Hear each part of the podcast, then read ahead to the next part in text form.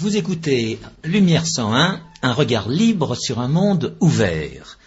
Aujourd'hui, François Guillaume, Jean-Gilles Maliarakis et moi-même, Georges Lannes, vous proposons un échange sur le thème du charlatanisme keynésien. Keynes est alors du jour, sous prétexte qu'il y aurait un ajustement financier un peu plus violent ou marqué que ceux qui ont lieu depuis maintenant plus d'une vingtaine d'années. Je vous renvoie à des émissions précédentes sur le sujet. Euh, et on ressort euh, comme euh, Deus ex machina les théories de Keynes qui auraient soi-disant permis de sortir le monde de, des ennuis causés par la dépression des années 1929-1932. Eh bien, cette émission est destinée à remettre dans le bon sens la pensée, et nous allons évoquer ce charlatanisme keynésien. Un dernier mot avant euh, que je passe la parole à François Guillaume. Euh, travaillant avec Jacques Rueff, j'ai eu l'occasion de découvrir l'expression du magicien de Cambridge. C'est ainsi que Jacques Rueff euh, dénommait Keynes. Et la première fois où il m'avait fait part de cette expression, j'étais tombé un petit peu dénu. depuis, je me suis soigné et j'ai compris en quoi euh, Keynes est un magicien et je pense que dans un instant, euh, Jean-Gilles Malirakis, de son côté, va nous parler euh, des mémoires d'un économiste qui se reconnaissait comme magicien. Je laisse en suspens la question. François Guillaume. Oui, quand on entend parler de magicien aujourd'hui, on pense à Harry Potter. Alors qu'en réalité, ce à quoi on a affaire, c'est à, un illusionnisme. Euh, il se trouve qu'à la télévision en ce moment passe régulièrement des illusionnistes qui font croire qu'on peut s'affranchir des lois de la réalité, mais ils se présentent pas comme de véritables magiciens. Ils se présentent comme des illusionnistes. Ils, montrent leur euh, capacité experte à euh, faire apparaître des violations des lois de la nature en apparence. Il ne, se présente pas comme euh, Uri Geller, comme quelqu'un qui peut tordre les petites cuillères euh, par la seule force de la pensée. En, d'autres termes, lorsque Jack Rueff parle de, de magicien, en réalité, c'est d'un illusionniste qu'il s'agit. Et moi, j'ai parlé à propos d'un article de Rothbard de, du bon taux keynésien, où on, euh, alterne de, manière subreptice entre une approche pseudo-expérimentaliste et une approche pseudo-mathématique, le mélange des deux, caractéristique de, notre époque, conduisant à faire croire que ce qui est rigoureusement impossible en mathématiques serait possible. mais euh, comme Jean-Gilles Maliarakis nous a raconté euh, sa, lecture de la prétendue théorie générale de Keynes, je voudrais commencer par lui demander, euh, je dirais, ce compte rendu, cette... Euh, cette, alors, je me sens tout petit et ça me rajeunit, mon cher François. Je me sens tout petit parce parler de Keynes, ça nous rajeunit forcément. Hein. Oui, ça nous rajeunit, ça nous ramène dans l'enfance. donc, ça me rajeunit parce que c'est au fond ce qui m'a euh, écarté euh, de euh, d'études économiques plus systématiques et voilà. Vous n'avez pas eu de chance en fait. J'ai pas eu de chance, j'ai eu beaucoup de chance tout au long de mon existence. J'ai eu beaucoup beaucoup de chance, mais je n'ai pas eu la chance d'avoir un autre choix à, la fin des années 60 et au début des années 1970 que Hawkins ou Marx. Et euh, si on n'était pas marxiste, il fallait qu'on soit donc bon globalement libéral et le libéralisme c'était Keynes. Euh, alors, ben oui, euh, ça c'était les facultés de Paris 1 et Paris 2 et il y avait bien sûr euh, disons, des Valrasiens tardifs, où il y avait des gens qui, qui, semblaient euh, formés, par exemple, à l'école de Villers. Ça existait, ça, puisque euh, Pourquoi pas Charles J des charleristes pendant qu'on voilà, y est pendant qu'on y est. Donc, euh, le, le choix, de même que le monde se divisait entre ceux qui étaient pour les paras et ceux qui étaient pour les cocos en, euh, en économie, le prolongement de cette bagarre euh, continuait. Alors, il fallait être pour Keynes. Et je dois dire que euh, on ne m'a jamais appris, pendant tout au long, de- le long de mes études économiques, j'ai- poussé juste au DES, d'écono- n'est-ce pas, l'ancien diplôme d'études dites supérieures, euh, à Paris 1, euh, on ne m'a jamais révélé qu'il existait, par exemple, Frédéric Bastiat, euh, euh, Milton Friedman faisait au besoin l'objet d'apostilles, n'est-ce pas, en bas de Et d'anathème. Bien entendu, mais c'était tout petit, enfin, ou la théorie. On le citait par acquis de conscience pour montrer qu'on oui, était pluraliste. Oui, oui, oui. Enfin, ceux qui avaient une conscience le, le citaient par acquis de conscience. André Piètre le citait par acquis de conscience. Enfin, donc, au total, globalement, si on voulait être sérieux et être pas du tout marxiste, il fallait connaître Keynes. Et on nous enseignait un, un Keynes de pacotille, avec cette équation aussi importante que E égale MC2 en physique, c'était I égale S en économie, n'est-ce pas? Ça, c'était la, la- la démonstration, qui d'ailleurs est une démonstration circulaire, et ça c'est important de le rappeler à- aux, aux gens qui, sur lumière101.com, nous, on l'a- nous font l'amitié et, manifestent leur patience en écoutant no- notre entretien, c'est que euh, cette, cette démonstration n'en est évidemment pas une. Je, tiens à, le dire. Mais il y a une chose beaucoup plus grave qui m'avait frappé, parce que avant de faire de l'économie, j'ai fait des mathématiques. Et, euh, évidemment, cette espèce d'arithmétique simple et simpliste qui est la base des équations euh, keynésiennes, je ne suis pas certain que Keynes euh, connaissait la- les, méthodes sophistiquées par lesquelles on résout une équation du second degré. Euh, Si, si. ah bon, il savait ça oui, Si, oui. si. Moi, j'ai Alors, trouvé que c'est très Hay- linéaire. les Hayek, euh, c'est- c'est- moi aussi j'ai trouvé que c'était très linéaire. Euh, Je Ah trouvais oui. que c'était pas rigoureux du tout, mais je me rendais pas compte à quel point. Mais euh, Vous voulez dire qu'il connaissait la, oui, la solution de- Hayek l'a beaucoup fréquenté. Euh, Figurez-vous que, ce, que Hayek, qui, il avait toutes les raisons de le mépriser en tant qu'économiste, étant donné que lui était correctement formé, euh, l'a beaucoup fréquenté et il lui, il lui devait une certaine dette de reconnaissance parce que Keynes avait facilité son installation en Grande-Bretagne, lui qui était réfugié d'Autriche. Ah oui. Donc ils étaient en très bons termes. Et il révèle que, en fait, Keynes avait une connaissance de, de la mathématique. Parce oui, que- oui, Keynes était un génie, c'est un peu comme Maurice Ah ben. Allais. C'était des gens qui croyaient que l'intelligence est un substitut à la compétence.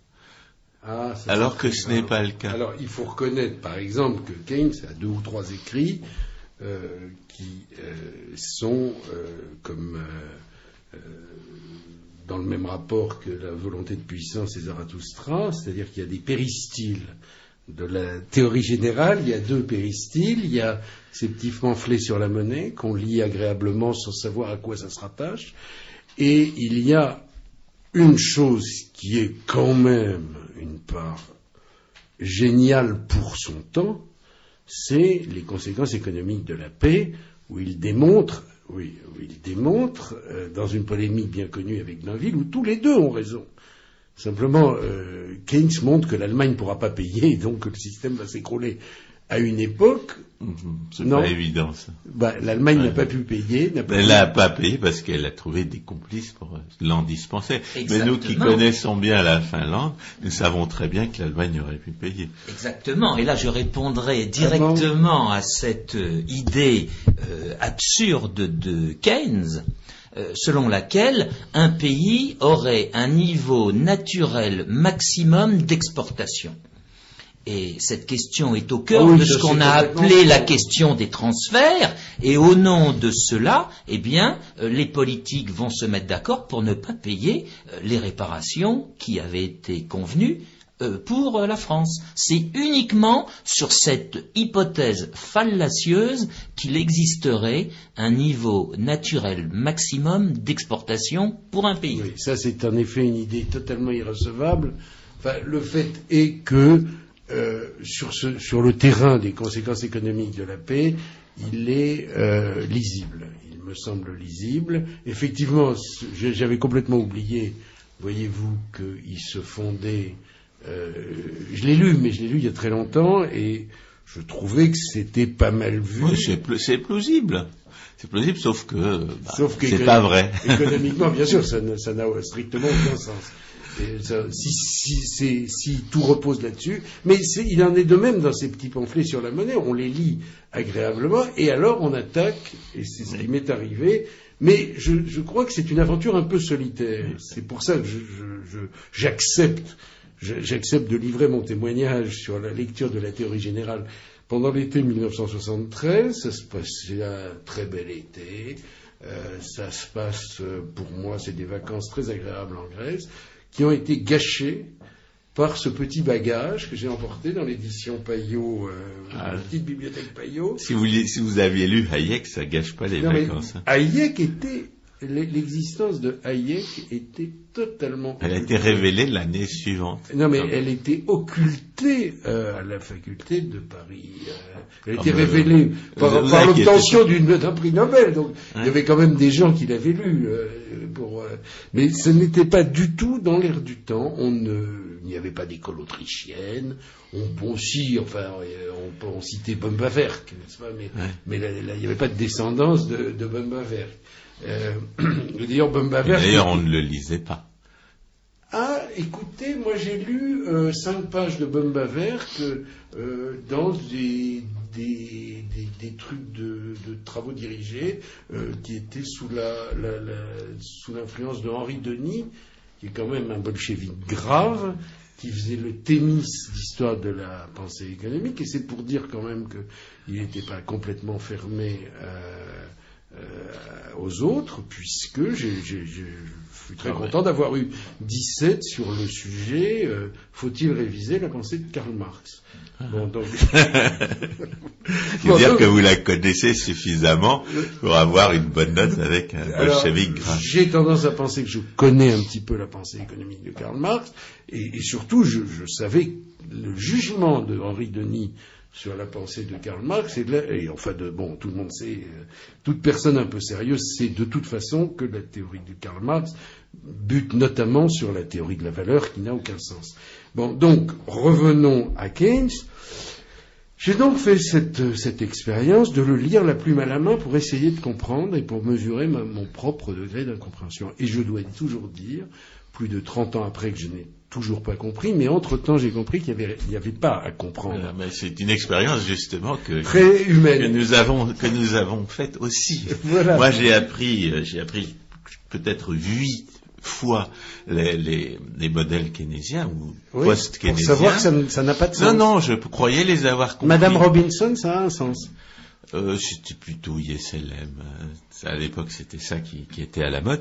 Et, je croyais être capable de, de, d'exposer ces modèles. Maintenant, j'y comprends plus rien et j'ai tout oublié. Ben je les ai appris huit fois.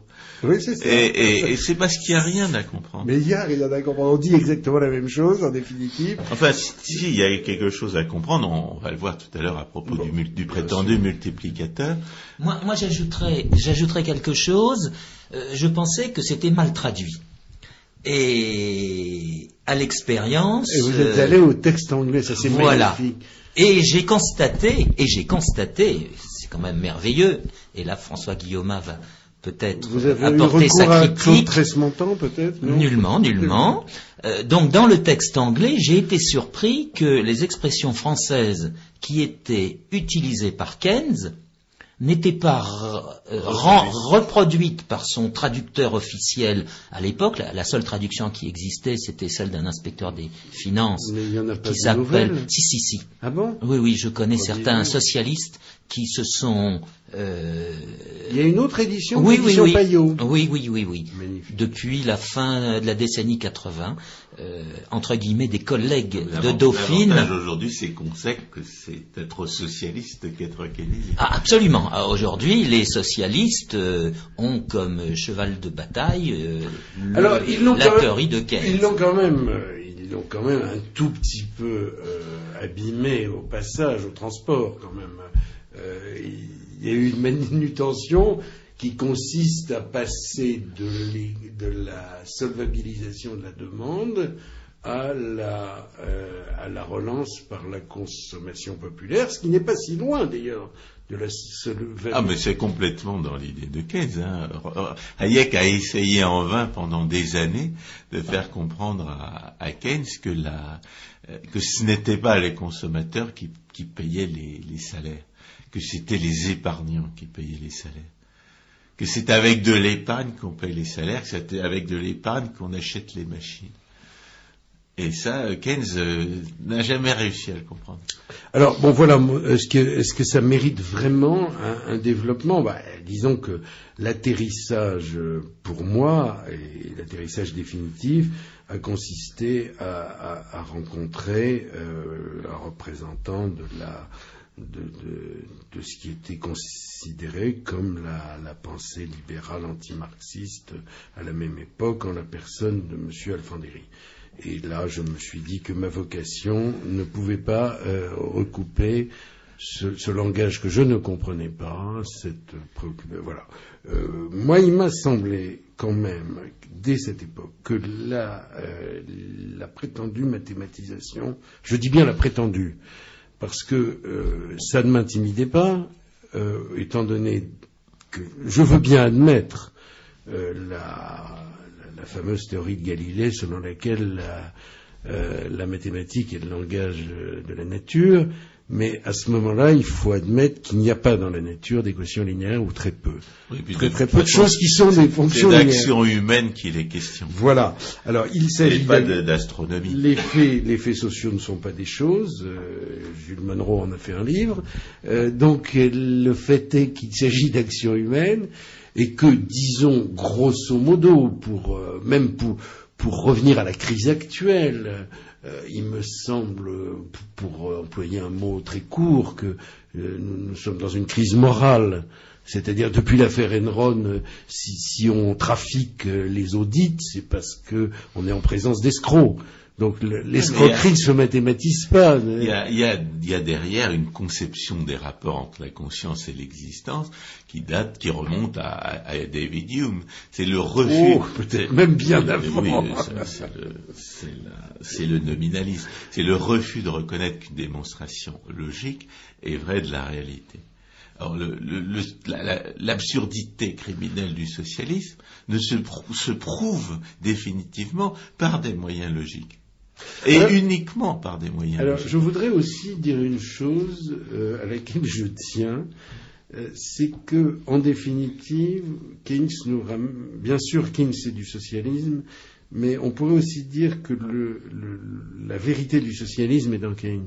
C'est-à-dire que le socialisme a quand même une part utopique, euh, généreuse, qui est certainement dans l'erreur, euh, qui est ce que j'appellerais le socialisme militant, mais qui est moins impur, me semble-t-il, que le socialisme d'État de, des, gens, comme Keynes. Je veux dire par là que le, lecteur de la dépêche de Toulouse qui, devant la déshérence du radicalisme, euh, s'est tourné vers le Parti socialiste, est quelqu'un d'intellectuellement beaucoup plus honnête à mes yeux. Il veut, bien sûr, il veut couper les têtes ou disons couper les pieds. On peut aussi faire de l'égalitarisme. On peut aussi faire de l'égalitarisme sans couper les pieds. On peut couper, couper, les pieds, ce qui, est moins, euh, moins assassin. Moins définitif. Cet homme-là est quand même quelqu'un de moins malhonnête que euh, celui qui se sert des fausses équations keynésiennes pour, en définitive, quand même, euh, ben, je vais employer le langage des socialistes, enrichir les riches. Enrichir les riches et empêcher, euh, empêcher les petits d'entreprendre. Bah, le premier socialiste, c'est le socialisme des gens en place. Voilà, les gens en place, ils ont eu le temps de s'enrichir, ou bien alors ils ont acheté le pouvoir. Voilà. Donc et c'est la tendance naturelle. comme disait Anthony de Jazet, l'argent achète les armes et les armes volent l'argent. Ben voilà. Alors, dans ce cycle-là. Et le résultat, c'est que les exploiteurs, les puissants exploiteurs, sont riches. Et que les riches euh, qui veulent faire de la politique deviennent des exploitants. Alors, je crois que dans ce contexte, il faut bien que les gens qui nous écoutent comprennent que nous, ce que nous attaquons, c'est pas le Parti socialiste, Ah c'est le socialisme. C'est tout à fait différent. Parce qu'il y a des gens qui ont besoin qu'on leur mette les points sur les Tout à i. fait. Il y a des gens. ne voient pas que le gouvernement actuel est socialiste. J'allais Oui, c'est vrai, il y en a. C'est vrai qu'il y en a qui croient ça. François, François Guillaume, j'allais ne pas le dire, Ouais. justement.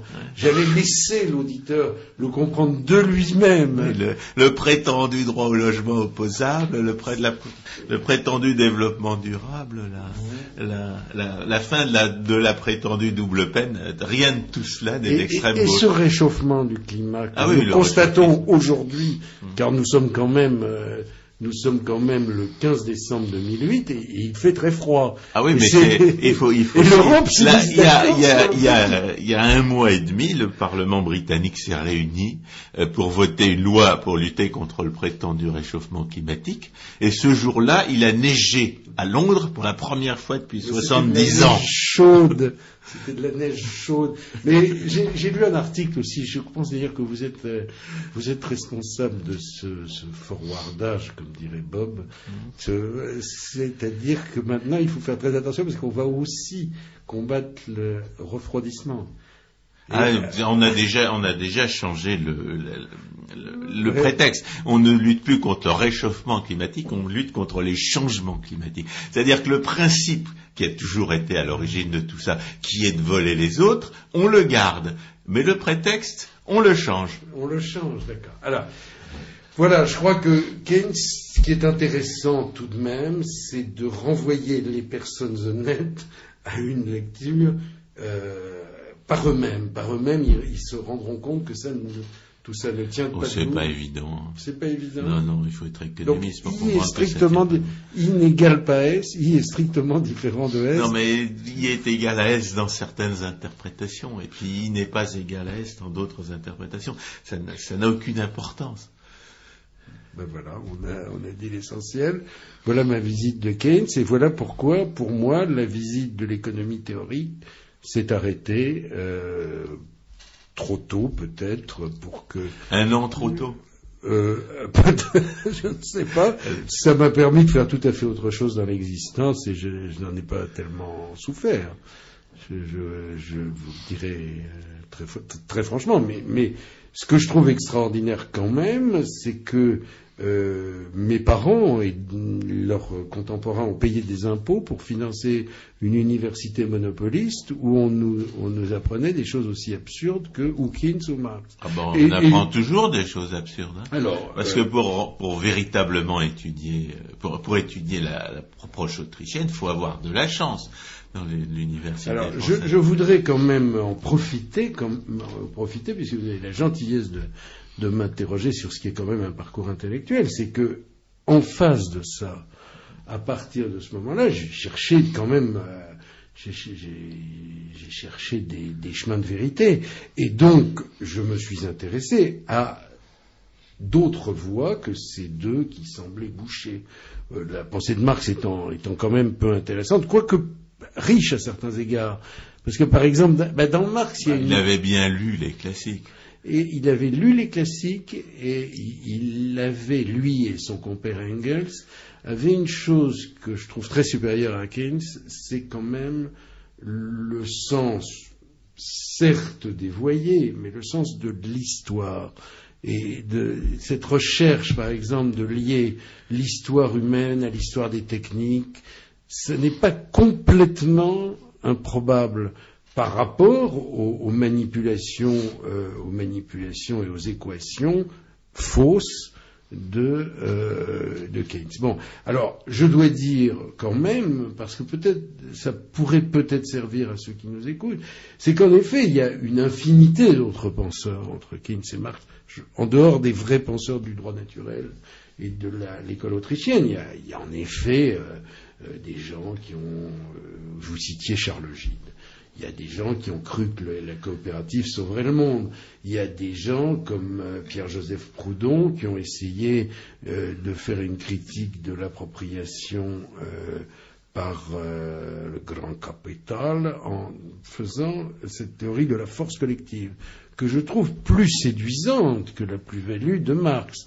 Plus séduisante, mais évidemment, elle rencontre certains obstacles dans la réalité. Et puis, il y a tous ces sociologues chrétiens, etc. Quand on a fait le tour de toutes ces pensées, et que un beau jour on découvre Frédéric Bastiat, on a vraiment l'impression de sortir d'un tunnel. De sortir d'un tunnel où c'était Ouais. tout noir. Ouais, il y en a qui ont une réaction inverse. Pardon Il y en a des- qui ont une réaction inverse, des gens qui lisent en Rothbard, euh, pour ne pas reconnaître qu'ils ont perdu leur temps pendant 40 ans, eh bien, ne, ne refusent de, de reconnaître ses mérites. Bon voilà, alors votre serviteur, si vous voulez, ayant euh, par exemple Mais c'est vraiment la sortie d'un tunnel de, Euh. de dé- de découvrir les Autrichiens. euh, et, et cet Euh, ça Autrichien français qui ça peut passe- commencer par Milton Friedman, parce que le simple fait Même de... Friedman, bien sûr. Friedman. Alors, c'est quand même une grande question parce que Friedman attache une grande, une grande importance quand même à l'économie, disons statistique, quantitative. Il est passionnant. Il n'est pas en contradiction, me semble-t-il. Euh, il, son, son, son extraordinaire euh, histoire monétaire des États-Unis qui est euh, qui évidemment n'a jamais été traduite en français. Euh, Ah, je crois que si. Oui, elle vient. ah bon? Oui, elle vient Bon, d'être que traduite. de bonnes nouvelles que de, que de bonnes nouvelles Ben, je, je ne savais pas, mais si, j'avais su, j'aurais attendu la traduction. Non, mais alors justement, Jean-Gilles, euh, il y a un instant, vous disiez que euh, à l'université, à la fin de la décennie 60, on évoquait que euh, Marx ou Keynes. Ah, à aucun moment, les monétaristes euh, n'étaient évoqués. Je n'ai pas le souvenir. Attendez, je, je, je la négation non probature. Mm. Il y avait peut-être dans l'histoire de la pensée économique de, euh, de Henri Denis, il y avait quand même des trucs im- imprimés en caractère petit. Je m'en souviens pas complètement. Je sais même pas où est mon vieux tennis. Mais disons que ça n'était pas marquant. Bien sûr qu'il abordait d'autres. euh, euh, avec beaucoup de dédain, bah, il abordait aussi, il faut le reconnaître, puisque Henri Denis avant d'être maoïste, ne l'était pas, hein, pas tout à fait, c'est-à-dire ça portait un autre nom. Avant d'être maoïste, on peut le, dire, il était fasciste. C'est-à-dire qu'en 1941 ou 42, il a écrit un petit que sais sur la corporation, qu'on ne trouve plus, mais euh, qui est, euh, euh, à l'époque, il disait la société libérale est morte. Moi, ça n'avait pas tout à fait le même sens dans le Paris de 1942 que dans le Paris de 2008, n'est-ce pas? C'était aussi faux d'ailleurs, mais euh, alors il, a, il a une petite tendresse pour euh, pour les, les théoriciens de la corporation fasciste et pour le au- pour des formes plus euh, protectionnistes du socialisme, disons plus directement du socialisme d'État Consciemment protectionniste. plus consciemment protectionniste. Mais euh, ouais, c'était très, très étonnant. Enfin, par exemple, l'un de ces modèles était Fichte. Mais. Fichte est L'État ambigu. commercial fermé. L'État commercial fermé. Alors là aussi, c'est une chose que je, je suggère à ceux qui nous écoutent et qui doutent, n'est-ce pas, de la véracité ou de l'objectivité de nos propos. Il faut lire, comme il faut lire la, la- la théorie générale, encore que c'est fumeux, on ne comprend pas trop. On comprend à un moment qu'il n'y a plus rien à comprendre, comme vous au bout de la huitième mais il lecture. faut le savoir au début. Alors oui, on- ça fait rire à Si ce on si on n'est pas économiste, on se rend pas compte Oh, que si on c'est est- insensé. Non, si on est un peu mathématicien, on se rend compte. Oui, mais il faudrait être soit, soit l'un, soit soit l'autre. l'un, soit l'autre. Alors, euh, Pas donner à tout le monde. Donc, l'État commercial fermé, par contre, est accessible à quiconque.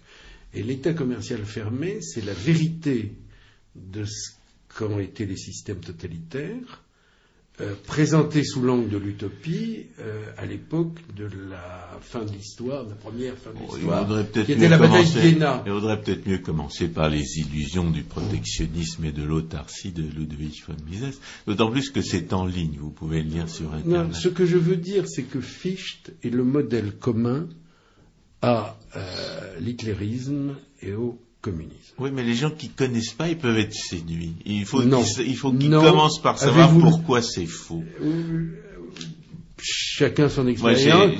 C'est horrible le- le- l'économie commerciale. J'ai eu un étudiant qui croyait, après avoir lu l'exposition du socialisme hitlérien par Ludwig von Mises, que Mises était nazi. Alors, euh, les- vous ne mesurez pas les, les, Attendez. la- les différents- Avant ou après l'avoir lu? Après l'avoir lu. Après avoir lu un passage. Il n'y a pas plus radicalement a- anti-nazi que. Oui, en plus, il était juif, c'était plutôt Ah raté, bon, il n'avait pas le choix. Oui, les, les nazis ont saisi toute sa bibliothèque. C'est comme ça qu'on l'a retrouvée à Moscou, parce qu'elle avait été confisquée par les Oui, soviétiques. mais attendez, je, je- là, là, là, en dehors du fait qu'en effet il était euh, une victime de la persécution hitlérienne, euh, il n'était certainement pas hitlérien, il n'était pas non plus Non, le du monde stalinien. C'était l'adversaire principal du socialisme hitlérien du point de vue intellectuel. Parce que, quand- parce que Keynes, lui, disait, ah, mon système ferait encore mieux s'appliquer dans l'Italie fasciste ou dans l'Allemagne Ah, nazie. mais alors là, là, là, on aborde une- la, la- la question sur laquelle je voudrais tout de même apporter un petit témoignage, si je puis dire, parce que là aussi il y a une lecture, c'est les mémoires des magiciens de, de Chartres. Le Marchart. Oui, qui, qui dément plusieurs choses, notamment parce que la petite part de réussite de Chartres, c'est justement pas du keynésianisme. La petite part de réussite de Chartres s'explique. Non, c'est Il y a deux un- choses. C'est un proto-monétarisme. Alors, il y a d'abord cette chose qui, en effet, est à mes yeux, si le criminel, c'est- un très grand mot, mais enfin, qui, dont les conséquences sont criminelles, c'est euh, l'annexion économique de l'Europe centrale. L'annexion économique de l'Europe centrale, c'est-à-dire le salut de, l'Europe centrale et balkanique, par exemple, d'aller proposer euh, aux Bulgares, qui étaient dans une situation effroyable, puisque c'est des pays qui exportaient quoi? Qui exportaient d'abord leurs ressources, c'était de vendre leur tabac, leur tabac macédonien. Il dit, ben, j'a- j'achète tous vos tabacs macédoniens, je vous paye en Rentenmark. Et donc, Rentenmark, vous ne pouvez m'acheter que des produits industriels allemands, bien entendu.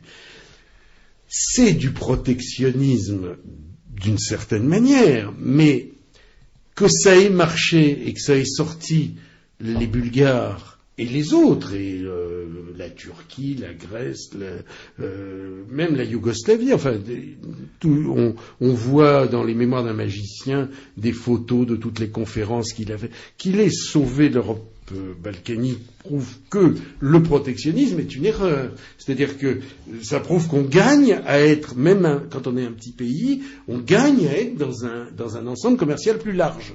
Donc ça mais fait éclater l'idée- euh, l'idée des protectionnistes, c'est qu'on élargit le, le- le domaine fermé, mais le domaine Voilà. reste Alors, fermé. le fait que le domaine soit fermé, c'est ça qui est un facteur de guerre, et c'est ça qui fait qu'en effet, on peut condamner au regard de l'histoire cette politique-là dans un contexte où ils n'étaient pas les seuls à être protectionnistes. Il faut quand même, euh, sur ce terrain-là, rappeler la vérité. C'est que la crise de 1929, et c'est une vérité très importante à rappeler aujourd'hui, la crise de 1929, comme la crise de l'Europe à la fin du, 19e siècle, ont conduit d'abord au protectionnisme généralisé et à sa conséquence très rapide qui est la guerre. Donc les deux guerres mondiales sont en partie, en partie, les conséquences de ces pratiques protectionnistes. Mais le, le- le- la course au protectionnisme, ce sont les États-Unis qui l'ont déclenché euh, en Voilà, alors, 1930. je, je ne veux pas dire que les États-Unis sont responsables de la guerre de 40, mais euh, c'est- c'est- alors la deuxième chose où euh, je, je ne, je- franchement je ne le pense pas. Disons que la, le, oui, le- la course au protectionnisme, en l'occurrence, c'est euh, c'est les États-Unis en 1930, mais dans, ce qui a amené à la nouvelle politique allemande de 1910 de von Bülow, euh, et donc à la guerre de 14, euh, c'est quand même les tarifs extérieurs français et italiens qui ont fait euh, la, généralisation du protectionnisme. Et, disons que les mémoires d'un magicien de Chartres nous montrent, premièrement, que ce ne sont pas les équations de la pensée protectionniste qui ont sorti une partie des pays d'Europe centrale, disons, d'une situation très grave, euh, etc. Et la deuxième chose que ça montre, et qui est beaucoup plus importante, enfin, euh, d'un autre égard, c'est que euh, il y, a, deux années de grâce, disons, économiquement, dans le gouvernement qui s'est établi euh, d'une façon très dure en Allemagne en 1933 par le biais d'élections, enfin, ce, ce, phénomène économique, enfin, disons, sur le plan économique, il y a eu deux, deux, un état de grâce économique. Cet état de grâce économique, euh, en sortant d'un truc, plusieurs millions de chômeurs, bon, etc., cet état de grâce économique ne s'explique absolument pas par les grands travaux et encore moins par l'économie de guerre. L'économie de guerre, Chartres démissionne quand il voit que l'économie, quand il voit où, Hitler veut en venir. Euh, il en avait probablement une intuition, mais quand il se rend compte que c'est sérieusement quelqu'un qui va vers la persécution raciale, les lois, les lois de Nuremberg, c'est pas en 33. Hein. Donc c'est quand même, euh, ça met 4-5 ans. Bon, et quand il voit qu'on ne peut pas empêcher cette chose-là dans le système hitlérien, il démissionne. Mais également, euh, les, il met en garde contre les plans de grands travaux qui sont des échecs, qui sont des échecs en Allemagne. Euh, bien sûr, on a mis les gens au travail. Ça, c'est certain. C'est certain que, comme tiens, une des rares choses, choses intelligentes que j'ai entendu dire par, euh, par euh, Jacques Chirac, c'est dit, oui, ça, ça, fait rire, mais bon, ça, ça, lui avait été suggéré par quelqu'un d'autre. Sûrement, c'est-à-dire le socialisme donne aux gens une fiche de paye, il leur donne pas un emploi. Voilà, c'est une assez belle formule. Bon, elle est Jacques Chirac, elle pourrait être d'un libéral. Donc le fait est que ce n'est pas du tout les grands travaux qui ont donné une impression de relance, c'est la mobilisation de l'épargne privée. Et il l'explique très bien. Ça, c'est la seule partie lumineuse des mémoires d'un magicien de Jean Marchart, c'est que véritablement par un, passe-passe, un tour de passe-passe malhonnête, n'est-ce pas C'est-à-dire le réescompte des effets méfeux, n'est-ce pas Tiré sur une, une, entreprise non pas fictive mais arbitraire, n'est-ce pas Il a mobilisé l'épargne thésaurisée, qui évidemment est dans une situation de crise. Personne n'investissait. Et donc, ça, c'est une réussite. C'est tout. Tout le reste est faux. C'est-à-dire que si on veut appliquer la politique de relance par les grands travaux, ben, il serait peut-être bon de regarder dans tous les plans de relance par les grands travaux lequel a réussi. Pas celui de l'Allemagne hitlérienne. Comme c'est l'Allemagne hitlérienne, évidemment, cette part maudite, personne ne veut, personne ne veut ouvrir les livres, personne ne veut, ne, ne veut lire Chartres, dire quelle horreur, etc. Bon, Chartres n'est pas un criminel de guerre, il a passé quatre ans derrière les barbelés, c'était probablement disons trois ans de trop. Hein, c'est pas du tout. Il est plutôt lié aux, gens qui ont fait le complot de juillet euh, 44. Enfin bon, c'est pas du tout un, c'est pas du tout un criminel de guerre. On peut lire les mémoires d'un magicien sans se salir. On en peut en sortir, même euh, chrétien, même en lisant ça, c'est tout à fait. Euh, c'est tout à fait visible. Les faits historiques sont des faits historiques, même s'agissant de cette part maudite. il, y a autre, il, y a une autre expérience de relance qui m'a C'est le New Deal. Non, non, non, c'est celle de, de, qui a réussi, celle de Kennedy. Kennedy a baissé les impôts. C'est les, la même chose. Mais il, il, voulait faire de la relance par le déficit budgétaire, suivant le, le, ouais. le modèle euh, euh, keynésien. Seulement, il pouvait pas emprunter, alors il a baissé les impôts. Oui, mais c'est ça qui a réussi. Oui, c'est ça qui a réussi. C'est la baisse d'impôts qui a réussi. C'est la même chose. C'est pas, c'est pas l'augmentation de la, de la dépense. Ah, mais je crois que la baisse des impôts réussit toujours. Oui, la baisse des impôts réussit toujours. Ça, ça à condition qu'on puisse croire que, que ça va durer, bien entendu. Oui, alors quand on est en face, en effet, de, des politiciens français, on ne peut pas croire que ça va durer. Non, mais surtout, on ne peut pas croire qu'ils vont tenir leurs promesses. Ils disent on va abaisser les impôts, non, et puis ils les augmentent. Ils, ils les augmentent. Toujours, toujours ils les augmentent. Oui. Après, je, de mémoire de Rose, on n'a jamais vu mourir le jardinier. De mémoire de gens comme nous, on n'a jamais vu la diminution des impôts, ou alors accidentelle. Enfin, c'est donc non. Bien entendu, ce qui marche toujours, c'est la diminution des impôts. Ça, ça, ça, on le sait, mais c'est pas du keynésianisme, ça. Non, mais aujourd'hui, on, on, semble vouloir faire fi de cette, ben voilà, de, de cette, absolument, là. de cette loi. J'évoquais, j'évoquais. À, à, long, à long terme, le, le, le, l'effet de l'affaire se, se, déclenche très tôt.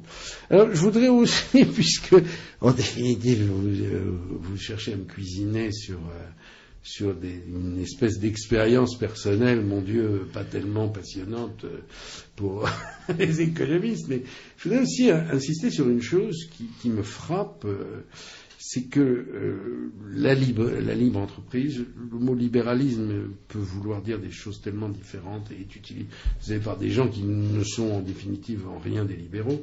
Mais euh, la libre entreprise, je, je, voudrais dire que c'est d'abord les choses des petits.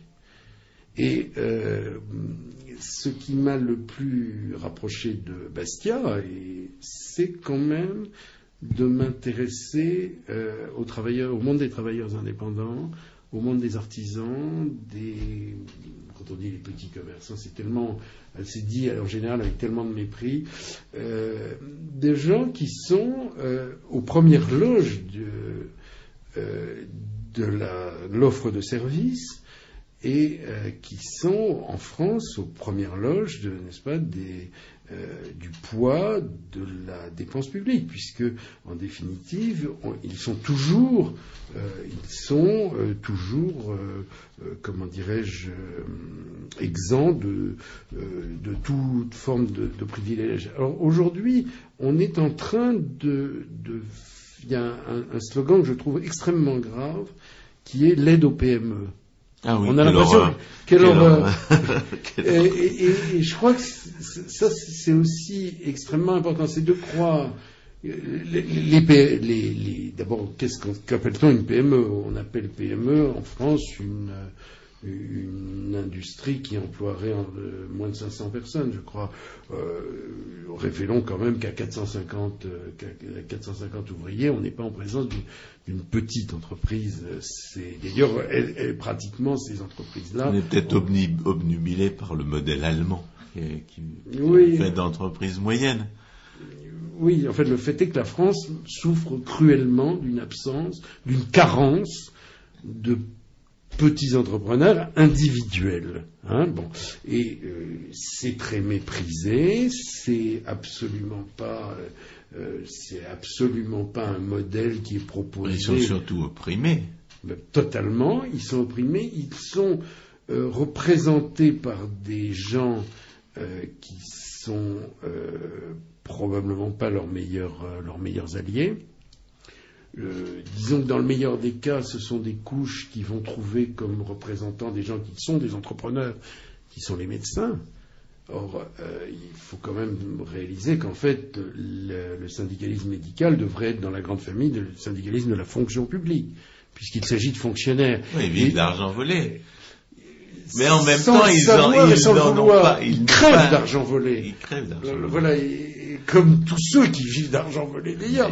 Ils, ont été pris au piège parce qu'au départ, euh, les, hommes de l'État volaient l'argent du, salarié et ils solvabilisaient la demande. Alors je vais dire quelque chose qui va être désagréable euh, aux, médecins qui, m'entendent, c'est que il faut quand même savoir qu'un médecin a dans, ses gènes, euh, enfin dans sa formation, le sentiment euh, ou l'exercice d'un pouvoir médical et que les autres sont quelque part des crétins. Simplement, le, gros, euh, la grosse cas, alors c'est pas, ils n'ont pas le monopole de cette attitude. Les théologiens sont parfois même ainsi. Les, il y a des tas de gens qui, pensent que ceux qui ne partagent pas leur connaissance sont des crétins, mais euh, ils, ils voient les gens à poil quand même, quelque part, et toujours dans des situations de faiblesse. Et, euh, comme les hommes de l'État. Comme les hommes de l'État, absolument. Et exactement. Mais euh, il y, a, une chose quand même qu'il faut rappeler, c'est que euh, un médecin a appris des tas de choses, mais certainement pas l'économie. Voilà. Voilà. Alors, j'ajouterais qu'il y a une autre chose qui est très importante dans l'économie, qui est la morale. Et euh, la morale n'est pas forcément. Enfin, aujourd'hui, on se préoccupe de bioéthique. Mais c'est, une innovation que je trouve magnifique. Il faut qu'il y ait une bioéthique. Mais, mais précisément, elle n'existait pas. Hein, mon, arrière-grand-père a écrit un livre qui s'appelait L'âme de la chirurgie, que je ne recommande pas, mais qui, euh, qui dit des choses. Enfin, c'est complètement dépassé en 1921, bon. Mais c'est quand même un monde euh, qui ne peut pas représenter euh, celui des artisans, des garagistes, des, euh, des relieurs, des, voilà, de, ces, petits métiers qui n'ont, enfin, ces petits métiers très nobles, mais qui n'ont jamais de, porte-parole. Alors, dans notre société française, je crois que pratiquement le rapport entre le nombre de petits, de petits entrepreneurs en France et en Italie, par exemple, est de 1 à 4, de cet ordre-là. Euh, bon, donc il y a une très très grande carence, et euh, je dois dire que. Euh, à dire une très grande répression, en fait. Parce que la carence, elle n'est pas naturelle. Il y a, il y a plus qu'une répression, François Guillaume. Il y a une intimidation et une intimidation qui est intériorisée. C'est-à-dire que un, jeune euh, Français un peu intelligent, quand il a autour de lui des expériences d'indépendants, a très très peur qu'il lui arrive ce qui est arrivé à son père, son oncle, son grand-père, etc. On, oublie toujours de dire euh, que, bon, je sais qu'il faut absolument aider les banquiers là aujourd'hui terrible. Si le... Qu'est-ce qu'on va devenir? Qu'est-ce qu'on va devenir si les banquiers, si les banquiers payent pour leurs erreurs? Mais euh, il faut quand même se rendre compte que quand on est la loi, la, la, la, législation sur les déconfitures d'entreprise, c'était extrêmement terrible. C'est pas et, et, et donc il y, a, il y, a, toute une culture euh, française, par exemple, qui fait qu'on ne peut pas, on peut pas être libéral si on n'estime pas le risque aux, aux États-Unis, on vous prend pas au sérieux si vous n'avez pas fait faillite une fois. Au moins, vous ne savez pas ce que c'est. si vous n'avez pas vraiment payé vos dettes. Bon, en France, si on a fait faillite ou si on risque de faire faillite, c'est terrifiant. Il se peut, voilà. Donc, toutes ces choses-là, euh, je dirais, alors que sans... C'est paradoxal parce qu'on a vu en matière bancaire justement que le développement de la responsabilité limitée, qui au départ en Grande-Bretagne était un privilège, a, augmenté la solidité des établissements financiers, même s'il a un peu réduit le sentiment de responsabilité des gestionnaires. Enfin, moi je crois quand même qu'il y a euh, quand on veut sauver ou, promouvoir ou développer la libre entreprise, euh, ce qui me semble le programme libéral le plus concret, euh, eh bien, il, faut se préoccuper de tout, de tout ce fardeau qui, qui, pèse en France sur l'hypothèse que quelqu'un crée une entreprise. Voilà. Et, et donc. le problème, c'est que les, les entrepreneurs sont les boucs émissaires de la fiscalité. Ils sont là pour, ils sont l'instrument principal de l'illusion fiscale. Mais d'abord, il n'existe pas en tant qu'entrepreneur, cher ami. il n'y a pas d'entrepreneur, il y a des patrons. C'est pas, c'est par l'intermédiaire des patrons que les hommes de l'État volent les salariés et les, et, les consommateurs. Alors, ça, c'est aussi une chose très très grave.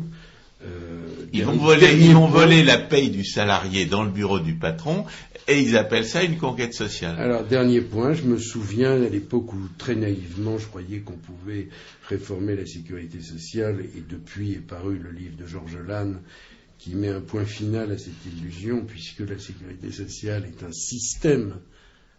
Ce n'est pas un dispositif, c'est un système, c'est une, c'est une, c'est un communisme euh, en compte admis. Mais ça veut dire qu'elle va se casser la figure forcément.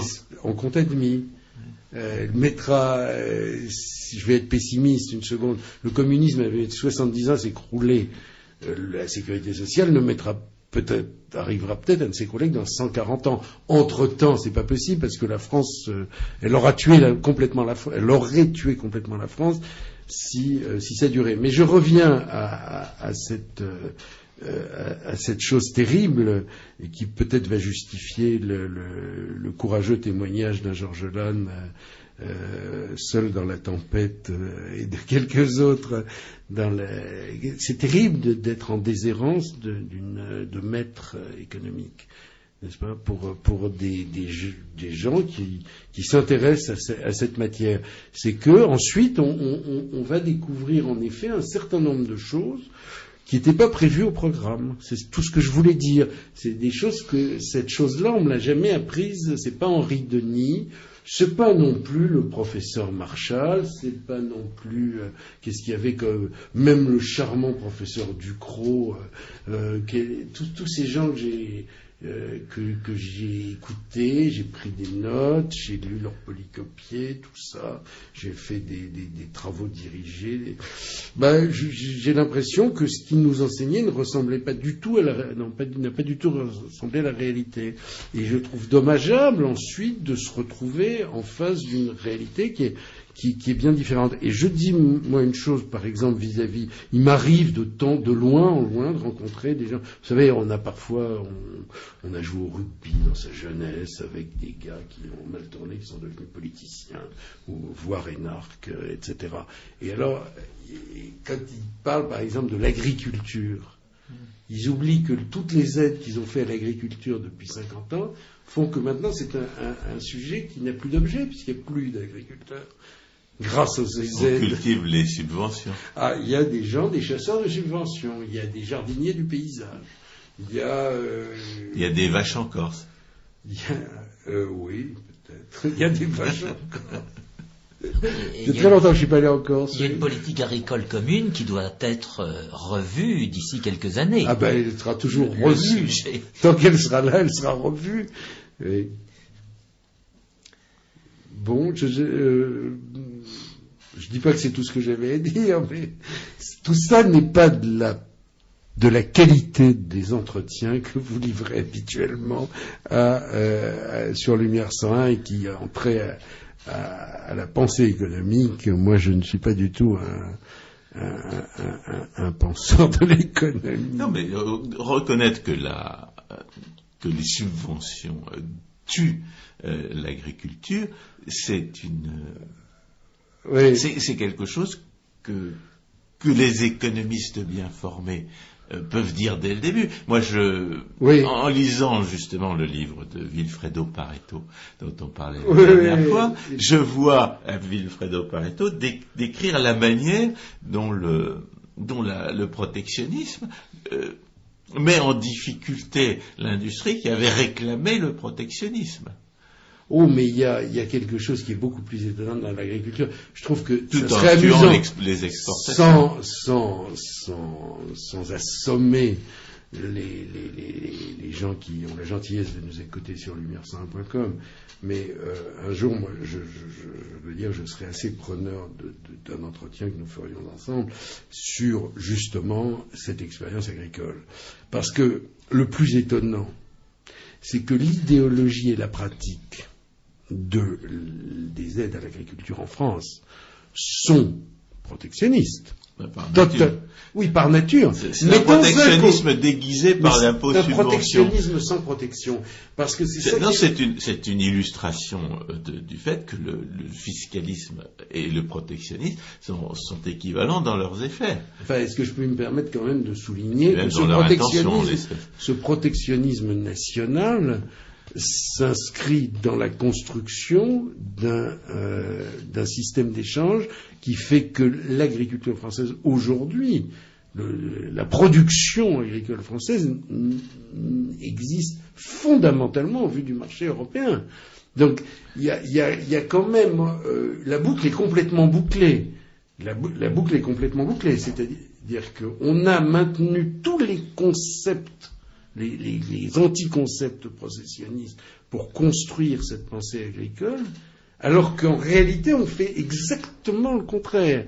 Alors non seulement on détruit, parce que vous, entendez euh, un, discours, et c'est franchement euh, à ce moment, si, si nous faisions un tel, un, tel entretien, j'essaierai je, je, quand même de donner quelques, quelques chiffres, quelques notions concrètes, euh, mais L'idéologie consiste à dire on veut sauver l'espèce rurale. Or, or, j'invite les, Parisiens, les Toulousains, les Lyonnais qui nous écoutent, ou même les gens qui habitent ces merveilleuses petites villes dites moyennes, dont Friedrich Simon considère dans Dieu est-il français que c'est l'âme de la France, euh, d'aller vers le village dans un village de 300 habitants en France, combien y a-t-il encore d'exploitants agricoles? Quand il y en a trois, c'est que c'est vraiment un village agricole. c'est-à-dire d'exploitants agricoles en activité. Je ne dis pas de ressortissants de la mutualité sociale agricole, je ne parle pas de retraités de l'agriculture, je ne parle pas de fonctionnaires des, organismes agricoles qui, bénéficient du régime agricole mais qui ne sont pas exploitants agricoles. Il y a rarement il y a rarement, d'abord on sait très bien combien il y a, d'agriculteurs dans la population active, c'est 3-4%. C'est-à-dire la, la, population rurale, c'est plus du tout une population agricole. Donc on, supprimerait complètement l'activité agricole, ça serait dramatique parce que effectivement on verrait des friches. Mais regardez la politique agricole commune, ce qu'elle a produit. Regardez le paysage français comme la friche s'est développé. C'est ça, tout ça est, fascinant quand même. Mais c'est même une réglementation euh, communautaire qui a imposé aux agriculteurs de pratiquer la friche, ce qui est quand même l'opposé de leur activité. Ah, oui, oui. Non, enfin, c'est plutôt la jachère quand même que la friche. Mais on commence par la jachère.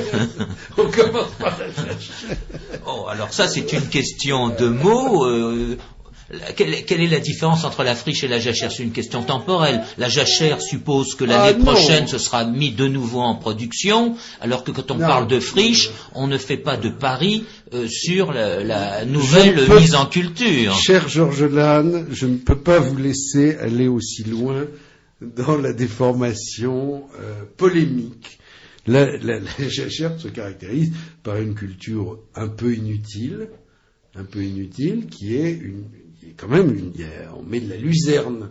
Bon, mais euh, ensuite, ça devient très vite, euh, ça devient très vite une friche, puisque euh, une culture de subvention n'est pas suivie. C'est tout à fait frappant, par exemple pour les protéagineux, etc. On se dans, dans, les régions où on vit de subvention, on se désintéresse au bout d'un certain temps c'est très très mal vu de dire tout ça, donc je, me dissimule derrière, derrière une discussion d'ordre économique. Enfin, en gros, là aussi, euh, ce que je voudrais dire, je trouve qu'il faut qu'on. je ne veux pas vous mettre en demeure, mais euh, ça serait bien qu'on parle un peu de l'agriculture française, qui est quand même une chose crucifiante à observer dans un pays où malgré plus il y a d'intervention de l'État et plus on est crucifié. Hein. Euh, eh ben ils sont euh, ils sont dans un degré euh, terrible. Hein, Mais on parle d'agriculture française. En fait, il n'y a plus d'agriculture française. Oui, quand même, il y a une production qu'on peut qualifier d'agricole sur le sol, mais qui est tributaire des décisions qui sont prises dans le cadre de la politique agricole oh, commune. Cher Georges, alors je, je pense que nous avons nous, devions parler d'autre chose. Nous reparlerons de ça une autre fois. Le jour où vous m'inviterez, mais euh, vous, êtes, vous entrez sur un chemin extrêmement dangereux, qui est celui de mettre les mots franco-français sur le débit des technocrates de Bruxelles, qui sont les mêmes et qui sont peut-être moins pires, qui sont, enfin, sont épouvantables, mais euh, les mots franco-français et la politique agricole commune est une fabrication française. c'est les Français qui ont imposé cette, horreur à euh, une organisation qui a été faite en vue du libre-échange et qui s'appelait le marché commun. Hein, voilà, je voudrais pour ma part m'en tenir là. Quand vous voudrez, nous examinerons chiffres à l'appui euh, décisionner ce qu'il en a été de l'agriculture française, car c'est, à mon avis, un des, euh, un des nœuds du, système protectionniste dont la France crève. Mais c'est aussi peut-être une occasion pour des gens qui, qui entretiendraient encore des, des, illusions quant au protectionnisme de se rendre compte des effets véritables de la chose. Certainement, certainement, mais euh, euh, votre serviteur, après s'être désintéressé de l'économie théorique, et je suis totalement nul hein, du point de vue théorique, euh, je me suis occupé, dans le, à une époque donnée, de, de rassembler des vrais exploitants agricoles. Et ils étaient assez nombreux, finalement. ils étaient assez nombreux, ils payaient des cotisations beaucoup plus élevées que celles de de sympathiques petits syndicats qui, eux, étaient protectionnistes et subventionnés, et ils étaient plus nombreux comme militants. Simplement, ils n'avaient aucune part dans toutes les institutions du monde agricole. Et alors, à ce moment-là, la parole se libérait. Et on s'apercevait que les institutions du monde agricole sont des institutions destructeurs de la paysanne, destructrices de la paysanne. Alors ils avaient conscience du fait que, les, que cette politique qui voulait soi-disant les aider, Mais ils le savaient bien. les, les- les tuait. Ils le savaient bien, puisque c'est à leur contact que je l'ai appris. Et qu'ensuite, j'ai- cherché dans les, vos, vos textes, vos réglementations, etc. Et que j'ai eu l'impression, j'ai eu l'impression de le trouver. Mais je, ceci est une autre histoire, comme dirait Kipling. Alors à ce propos, et on va peut-être conclure là-dessus, puisque nous sommes partis de, de Keynes et que nous sommes arrivés à la question du, du Ah, protectionnisme, monsieur le métayer, à oui. Monsieur le métayer et consort, euh, il faut peut-être rappeler que la théorie générale de Keynes nous situe dans une économie fermée.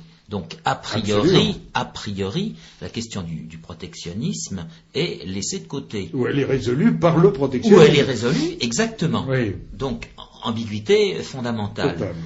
Et euh, il, il ne faut pas que les auditeurs euh, euh, aient une confusion en tête. J'ai évoqué à un moment que Keynes envisageait que des pays avaient des niveaux d'exportation naturelle maximum.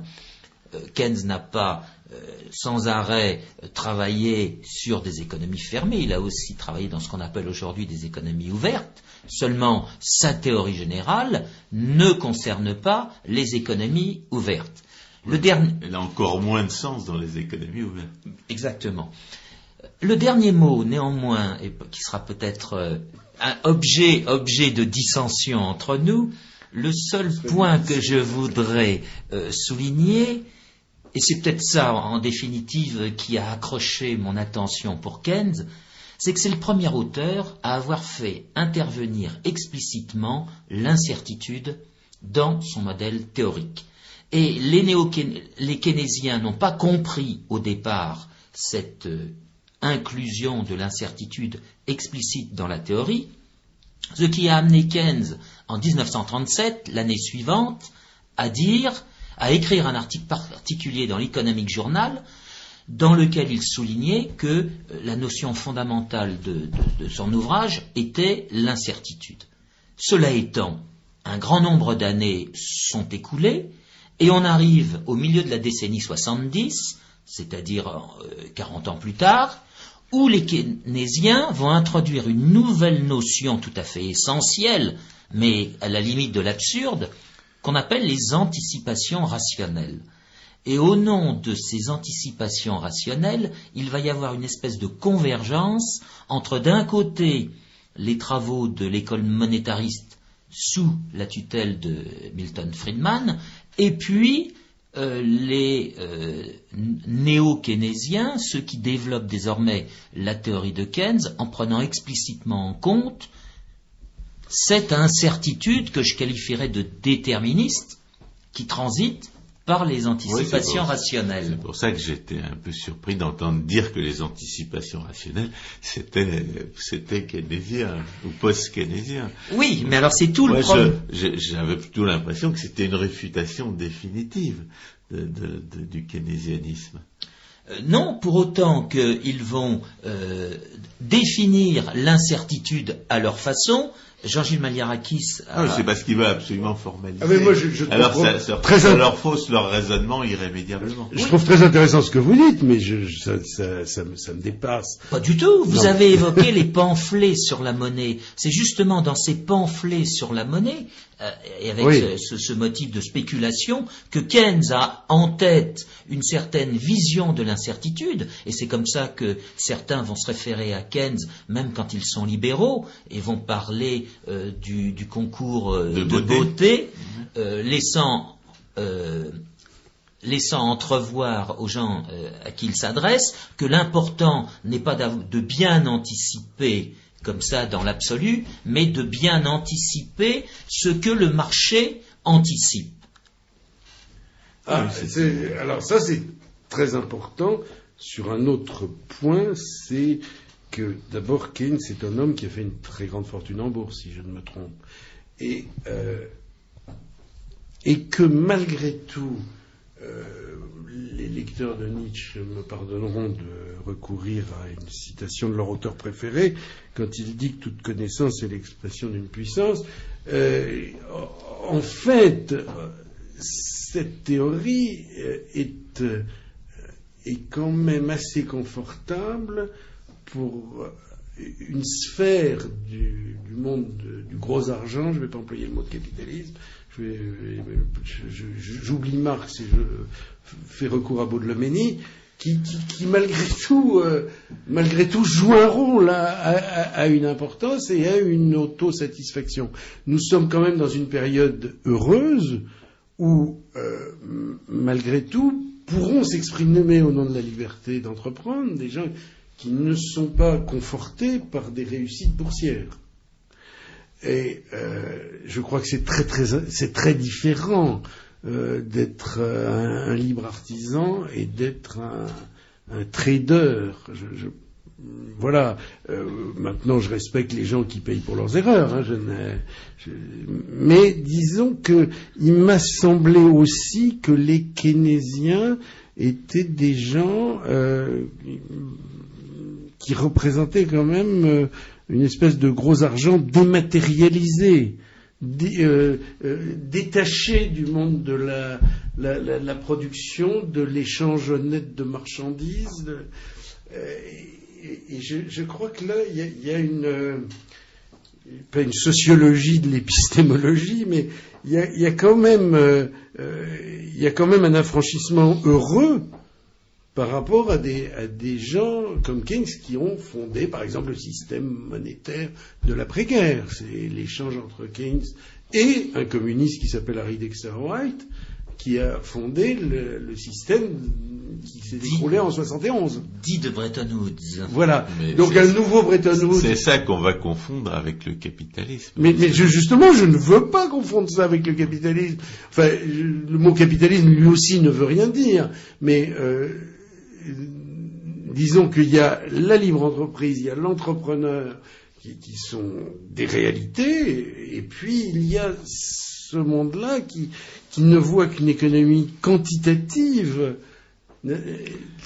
qui va au développer l'offre. Dans une très large mesure, les erreurs dont vous parlez, elles sont dues à ces conceptions fausses ben oui. et de la et de la conjoncture parce qu'ils n'ont pas interprété la politique monétaire comme une politique d'inflation, et de la, euh, de la régulation. Oui, mais jusqu'au jusqu dépôt de bilan de Lehman Brothers 20 septembre 2008, quand les gens comme vous et moi, alors vous, vous avez une chance extraordinaire, vous avez un, un background, des titres à parler au nom de l'économie théorie. Mais quand des, gens comme votre serviteur émettent un avis en face de ces gens-là, la réponse était tais-toi, euh, dangereux poujadiste. Voilà ce que je me borne à, à, constater. Donc aujourd'hui, sans, euh, sans réhabiliter Pierre Poujade, qui est, qui est, mort protectionniste et qui a vécu corporatif, euh, sans qui avait rejoint Mitterrand. Et qui avait rejoint Mitterrand. Ce qui est bien la qui, preuve de, de, ce que vous venez de dire. Tout à fait, et qui, est, qui magouillait avec la, la Roumanie post-communiste, euh, voilà, etc. Donc, à part la réhabilitation de ce pauvre homme. Euh, euh, que je, je, je, ne poursuis pas du tout, euh, il y a quand même, euh, disons, une manière d'être un défenseur de la libre entreprise qui ne passe pas par qui ne passe pas par le, la suffisance. Aujourd'hui, on a l'impression que la libre entreprise est représentée par Dominique Strauss-Kahn. Bon, donc oui, il y a les rocardiens et les strauss-kahniens. Les, euh, Bon, je ne suis ni rocardien ni strauss-kahnien. Ça, ça n'empêche pas les euh, entre les deux, je préfère Strauss-Kahn, hein, entre Rocard et. Non, Rocard, on comprend pas ce qu'il dit. C'est un peu comme Keynes. Oui, mais si on comprenait ce qu'il dit. Oui, euh, pardon. Oui, si euh, c'est ben, comme Keynes. Si on comprenait ce qu'on disait, on le détesterait encore plus. Chers auditeurs, euh, merci de votre attention. De je leur patience aussi. De leur patience peut-être. Je vous rappelle les intervenants de ce soir. Jean-Gilles Maliarakis, qui nous a fait le plaisir de nous parler un petit peu de son évolution économique, François Guillaume et moi-même, Georges Lannes. À une prochaine fois.